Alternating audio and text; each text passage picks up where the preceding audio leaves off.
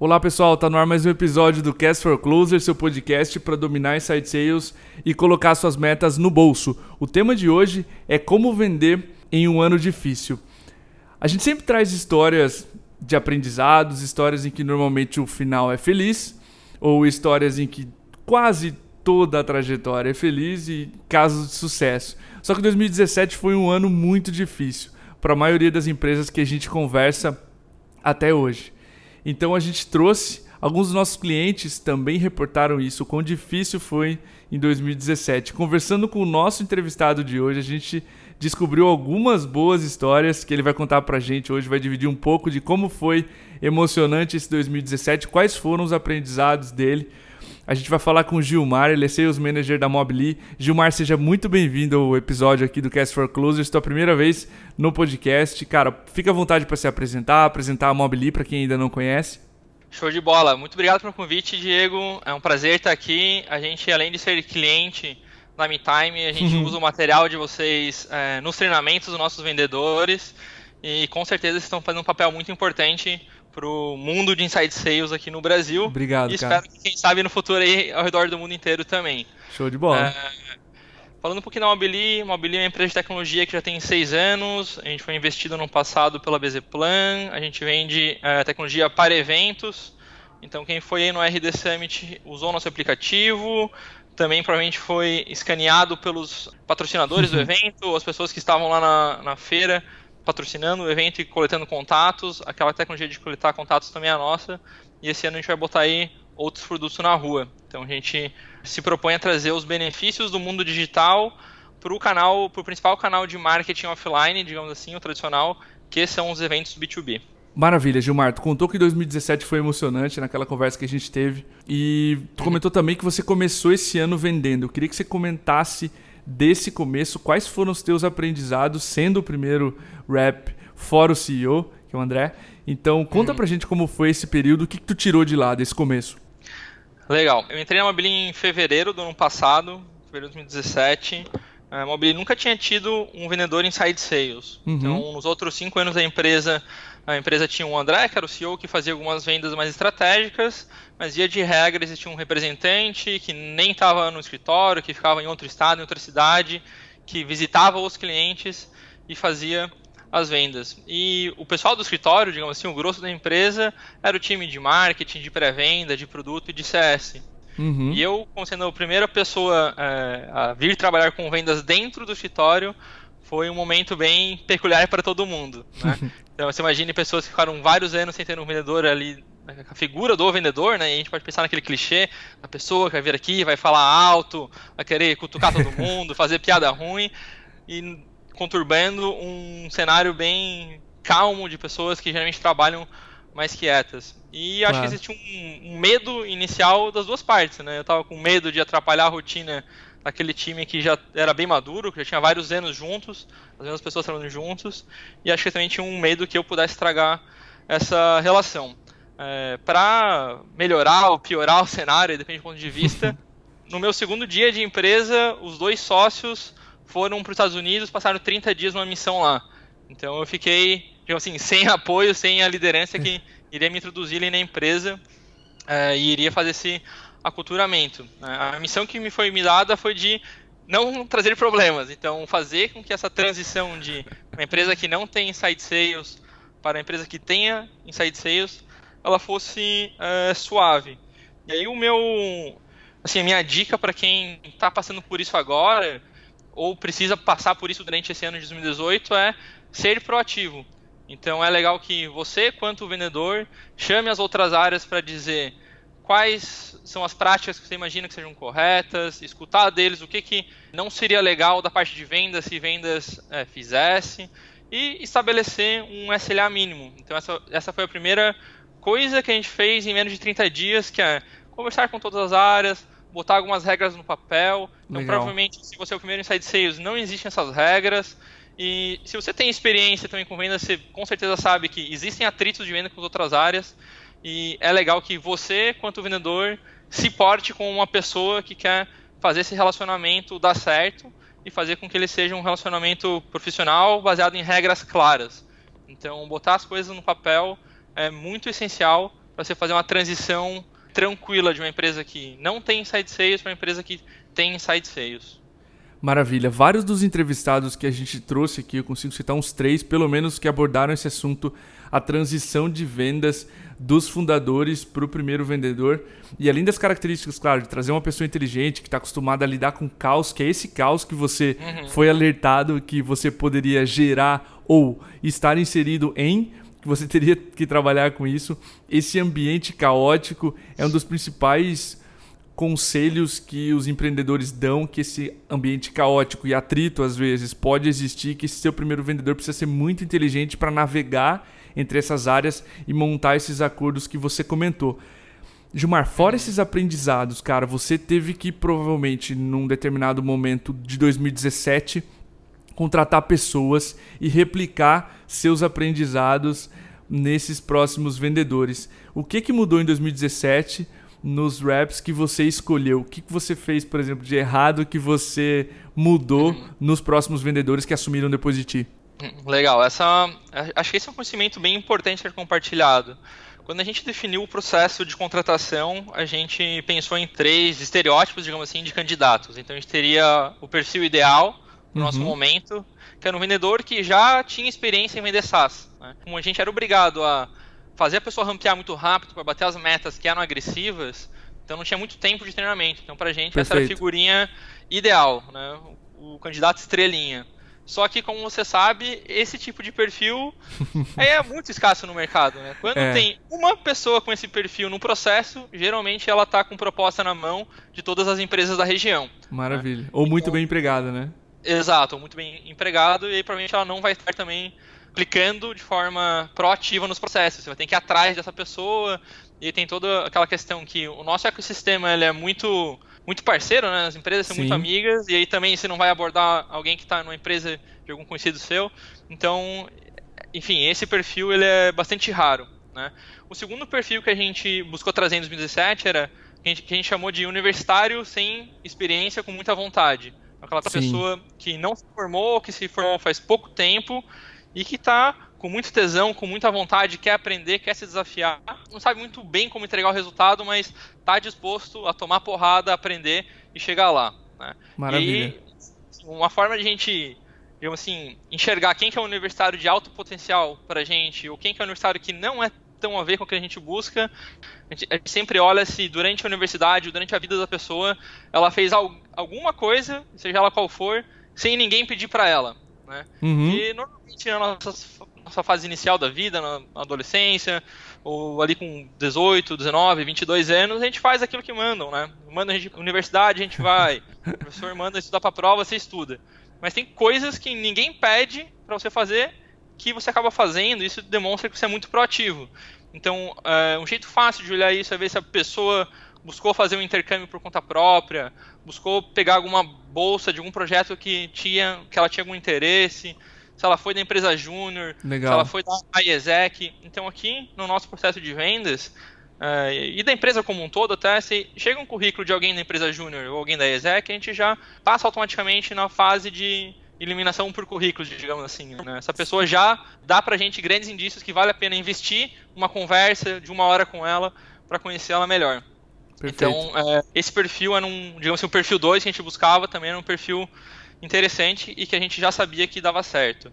E aí, o terceiro perfil que a gente delimitou em 2007 que estava buscando era vendedores mais experientes de outros segmentos. Então, apareceu muita gente de banco, que a gente sabe né, que banco demite muito, então muita uhum. gente pediu emprego, pediu emprego de vendas com a gente. Segmento de telecom também uh, tem muito vendedor aí disposto a trocar de emprego. Software tradicional, né, que é software de caixinha que você vai e instala na empresa, também tem gerações de vendedores já formadas. E aí a gente trouxe gente desses três tipos de pessoas, ou de tipo de experiências para nossa para nossa empresa no passado e tivemos resultados bem diferentes. Então, os vendedores mais experientes que a gente trouxe, e aí foram alguns deles, nenhum deles está com a gente hoje. Uau. Então, a gente teve problemas de adaptação cultural, de vir uhum. uma empresa muito quadrada, ficar numa empresa que é totalmente flexível, que tem outro tipo de dinâmica interna. A gente teve Imagino. problemas de resultado, enfim. A gente teve N tipo de problemas. E esse é um perfil que a gente não está mais buscando nesse ano. Então essa foi, esse foi um aprendizado que a gente teve, né? Que pra gente esse tipo de pessoa não tem sido adequado, não tem sido mostrado. E os universitários têm muita experiência com muita vontade, eh, tem sido um carro-chefe, assim. Então a gente tem trazido gente que não nunca vendeu na vida, ou que nunca vendeu profissionalmente, digamos assim, né? Como eu falei, a gente traz muita gente da ESEC, da empresa júnior, então, às vezes, essas pessoas já fizeram vendas ou algum tipo de abordagem a cliente nessas organizações jovens, mas nunca trabalharam com isso de fato. Esse perfil tem sido um perfil que tem dado certo. Vendedor com experiência SaaS, sempre que dá a gente busca, sempre que dá a gente traz, mas também não é sempre que aparece, né? Então, uhum. dá pra gente só querer ter as estrelinhas.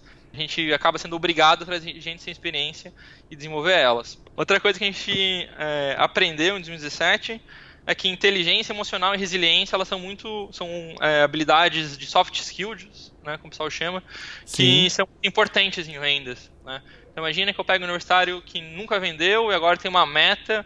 Ele pode ganhar muito dinheiro se bater a meta, mas pode ficar sem emprego se não bater a meta, num curto espaço de tempo. Então, se adaptar a tudo isso exige muita inteligência emocional e muita é, resiliência. E aí, nos nossos processos seletivos, a gente, a gente sempre busca entender se a pessoa já passou algum perrengue, digamos assim, na vida.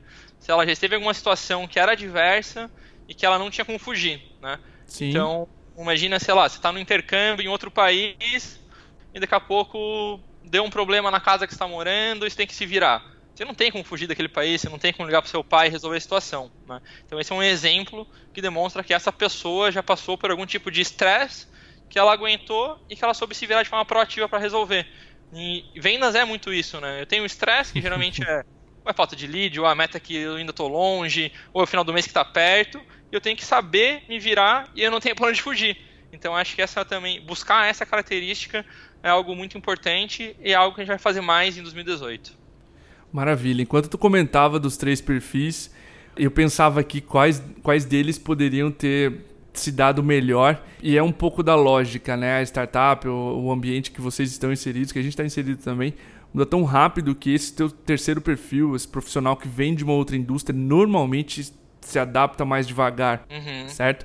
E uma outra coisa que tu comentou, que eu gostei bastante, é esse perfil de universitário ele é mais abundante. Uma coisa que o Jason Lenk mesmo comentou aqui no final do ano, no último episódio do ano, que você não tem muito benchmark é, de perfil de VP experiente, de vendedor experiente em mercados muito novos. Tu tem que contratar pelo perfil e treinar rápido. Então, quando você uhum. foi descrevendo, eu vi essa situação acontecendo na tua própria fala, certo? Certo, exatamente. Então, é o pool mais abundante né? e acho que se encaixa bem em startup ou se encaixa bem em inside sales, mesmo que seja em outros segmentos que não sejam de startup, digamos assim.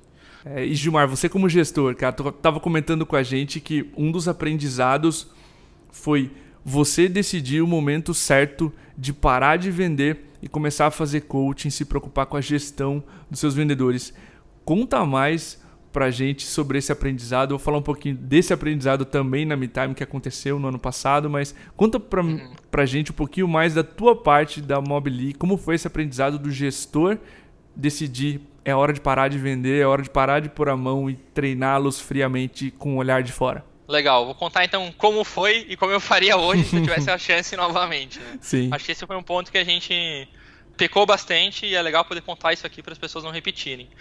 Então eu entrei em fevereiro, ali por março, maio entrou mais uma pessoa, né? E a gente tava em dois, enfim, eu e mais um vendedor, então eu conseguia escutar todas as calls dele, ele conseguia participar de todas as minhas calls, dava feedback todas as calls. Então, enfim, era uma relação muito próxima. Logo em seguida, a gente trouxe mais quatro pessoas. Aí ficou eu Sim. e cinco pessoas que não estavam rampeadas. Né? Uhum. Só que a nossa necessidade de contratação não terminava por aí. Além dessas quatro, a gente tinha que trazer mais quatro. Ou seja, a gente Uau. ia de um para quase dez em pouquíssimos meses, aí um espaço de três a quatro meses. E aí eu pensei, cara, não tem como eu vender. Eu já tenho quatro pessoas que não estão totalmente rampeadas. Vão entrar mais quatro. A demanda que essas pessoas têm de treinamento, dúvida de produto, dúvida de o que, que ela pode fazer comercialmente ou não. Enfim, todo aquela, aquele processo de aprendizado quando você entra na empresa, eu não, eu não tinha como prover isso e ainda vender e bater uma meta. Só que claro. se eu não vendesse e batesse a minha meta, a soma de todos aqueles vendedores que nem estavam rampeando, aquilo era muito pouco para bater a meta da empresa. Então eu não tinha muita opção é um, se não vender. É um dilema cretino esse, né? É um, é um dilema que ele te pega várias vezes durante a jornada aí de carreira em inside sales. Aí a gente decidiu que eu não ia parar de vender, que eu ia me limitar aos quatro vendedores que já tinham entrado, certo? E que os próximos quatro Sim. que tinham que entrar, a gente ia trazer uma pessoa de fora para ser sales trainer ou sales onboarding manager, como a gente chamou na época. A gente trouxe um outro vendedor uh, já com experiência de SaaS, só que ele nunca tinha vendido o nosso produto, nunca tinha vendido para o nosso cliente e Uau. já tinha uma missão muito difícil de treinar quatro pessoas, rampear elas e se posicionar como referência aqui dentro. Então você imagina quão complexo foi Sim. esse momento. Eu acho que a gente errou em, em diversas decisões que a gente tomou em deixar as coisas ocorrendo dessa forma. Hoje, olhando para trás, o que, que, eu aconselharia, o que, que eu faria de diferente? É, eu acho que, sim, que o gerente de vendas ele tem que pegar junto nas vendas até existir um time aí de dois, três, no máximo quatro é, reps totalmente rampeados. Para quê? Para que o time tenha consistência e para que eles já tenham internalizado que, quais são as boas práticas, o discurso, como contornar as objeções, como negociar, como identificar se o lead é qualificado ou não. Então, você como primeiro vendedor, com certeza vai ter isso mais apurado e você pode passar para essas quatro, de duas a quatro pessoas novas. Né? Quando trazer mais gente, quando essas quatro pessoas estiverem rampeadas né? e quando elas estiverem transbordando de oportunidades, não derem mais uhum. conta de trabalhar no volume. Porque se eu tenho, por exemplo, eu vendendo, mais três vendedores, e a gente está mais ou menos, não está full capacity, está ali com bastante sobra ainda, eu trouxer mais dois, três ou quatro vendedores e parar de vender, vai faltar oportunidade para todo mundo. Sim. E aí, se eu divido as oportunidades pelo meu, por um time muito grande, acaba que eu tenho menos vendas do que se tivesse um time pequeno e full capacity, né? Sim. Operando capacidade total. Então isso foi um, um aprendizado que a gente teve também. Então minha dica é essa: venda até ter três vendedores rampeados e full capacity em relação ao número de oportunidades. Pare de vender e traga mais duas, três ou mais quatro pessoas conforme a sua capacidade de entregar oportunidades para elas. Maravilha. Esse foi o nosso principal aprendizado também. Tu tocou exatamente no ponto que é esse dilema de quando o gestor para de vender e abandona a meta.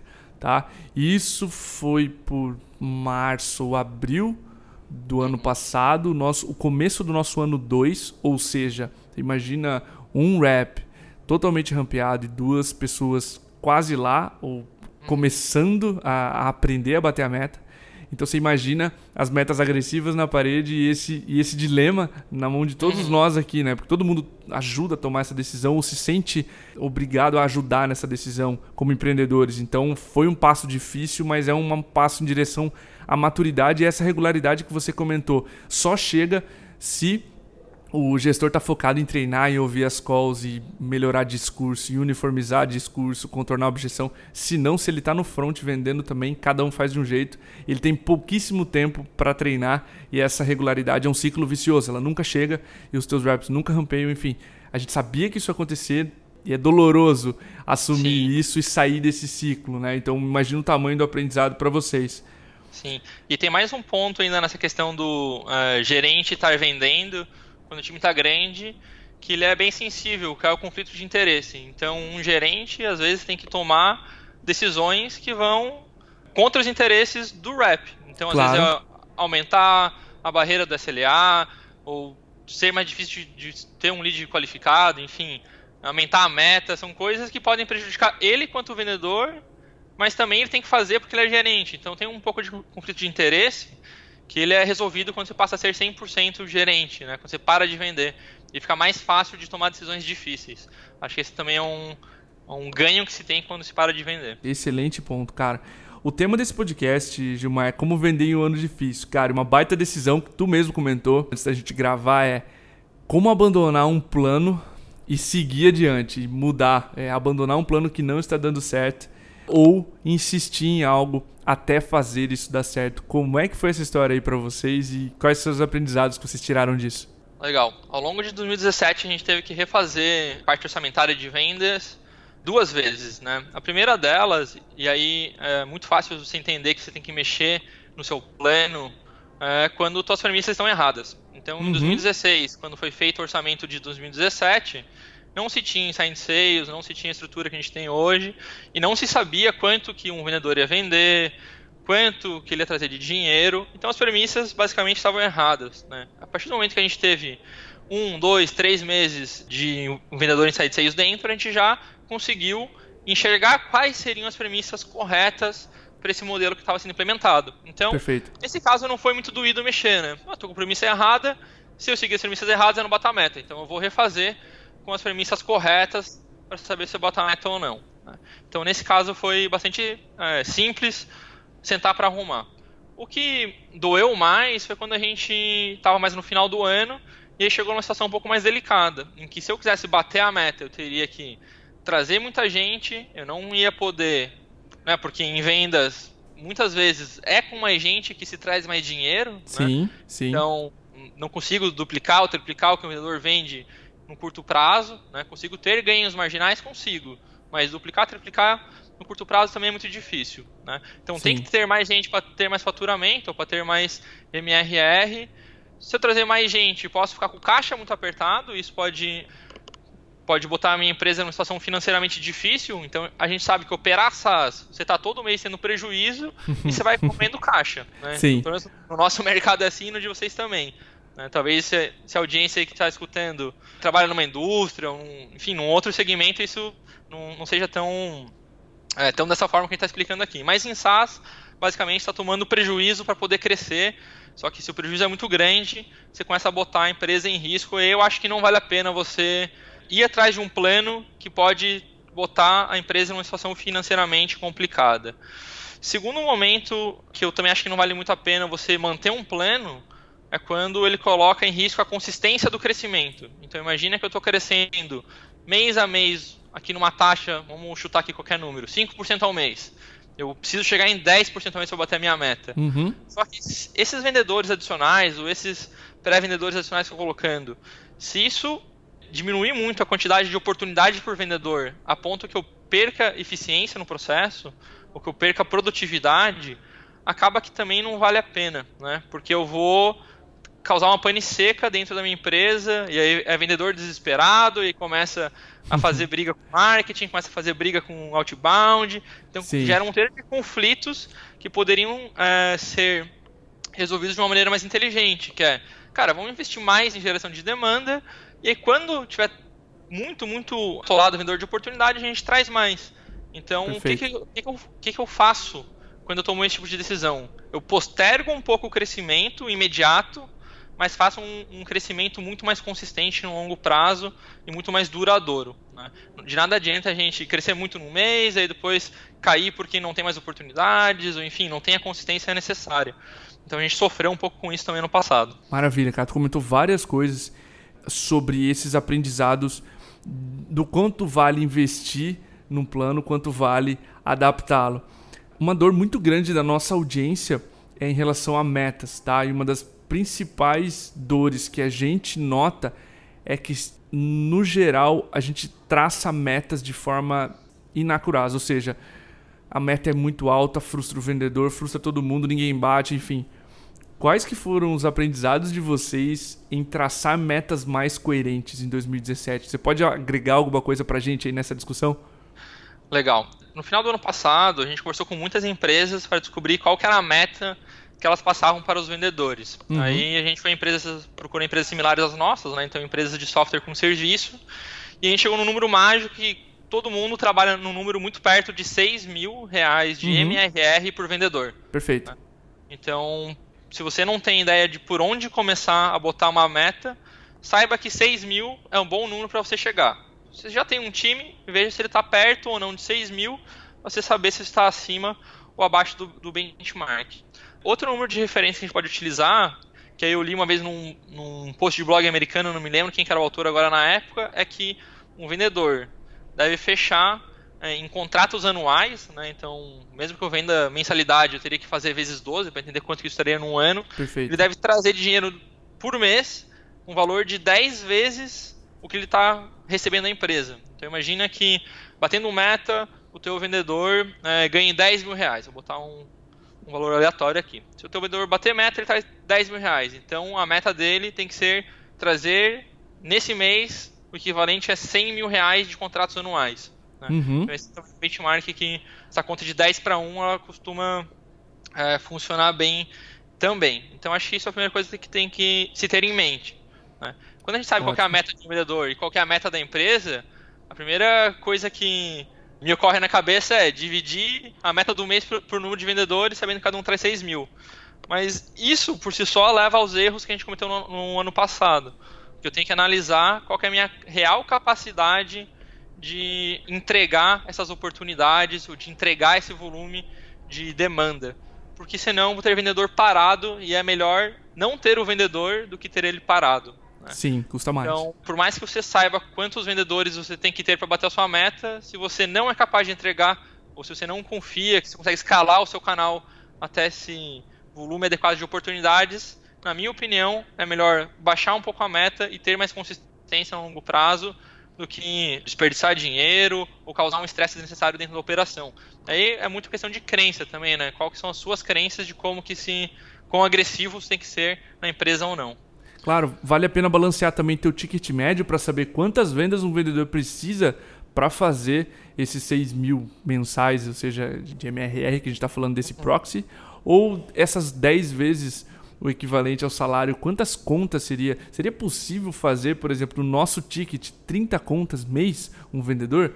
Não, estou mais perto uhum. de 15, legal. Então posso mexer no ticket médio ou ter que contornar essa Sim. equação de outro lado para balancear isso de forma justa, certo?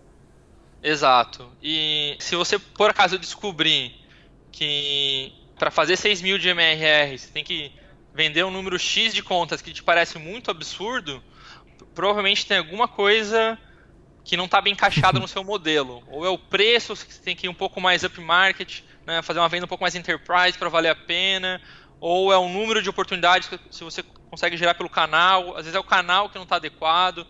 Então isso já te diz também o quão acertado o seu modelo tá. Né? Se você acha que é impossível já em 6 mil, talvez vale a pena considerar dar uma pivotada em alguma coisa dentro do seu modelo. Maravilha. Gilmar, só posso te agradecer, cara, pelo tempo, pelo podcast. Adorei a conversa, principalmente conhecer um pouco mais, claro, da, da realidade de vocês e contar, trazer isso para a audiência. É sempre interessante colocar talentos que a gente tem aqui no mercado nacional. A gente está com uma fila de VPs para trazer para o Cast for Closers. Você que está ouvindo agora, preste muita atenção nos próximos 5, 6 episódios. São feras nacionais que já mandaram muito bem como vendedores em outras startups e vão vir ao Cast for Closers. A gente começou agora é, com o Gilmar e vai trazer uma série de outros VPs. O Rui, que também fez o episódio passado. Então, o nosso próprio diretor comercial que está mandando muito aqui dentro da MeTime. Então, fiquem atentos aos próximos episódios. E a todos esses talentos, obrigado de novo pela participação. Fique à vontade para dar uma última dica ou para se despedir do pessoal. Diego, muito obrigado pelo convite. É um prazer estar aqui no podcast de vocês. Como eu falei, a gente acompanha sempre e deseja muito sucesso aí, tanto para vocês quanto para todo mundo que está escutando a gente. Show de bola, pessoal. É isso aí. Até o próximo episódio. Um grande abraço.